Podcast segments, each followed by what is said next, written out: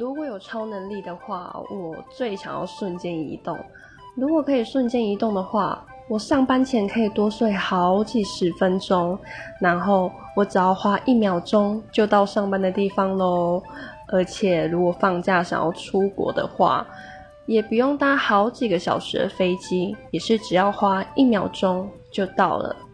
还有啊，再也不用赶什么该死的末班车，也再也不用就是搭任何交通工具或是在高速公路上塞车，我就只要花一秒钟就可以到家了。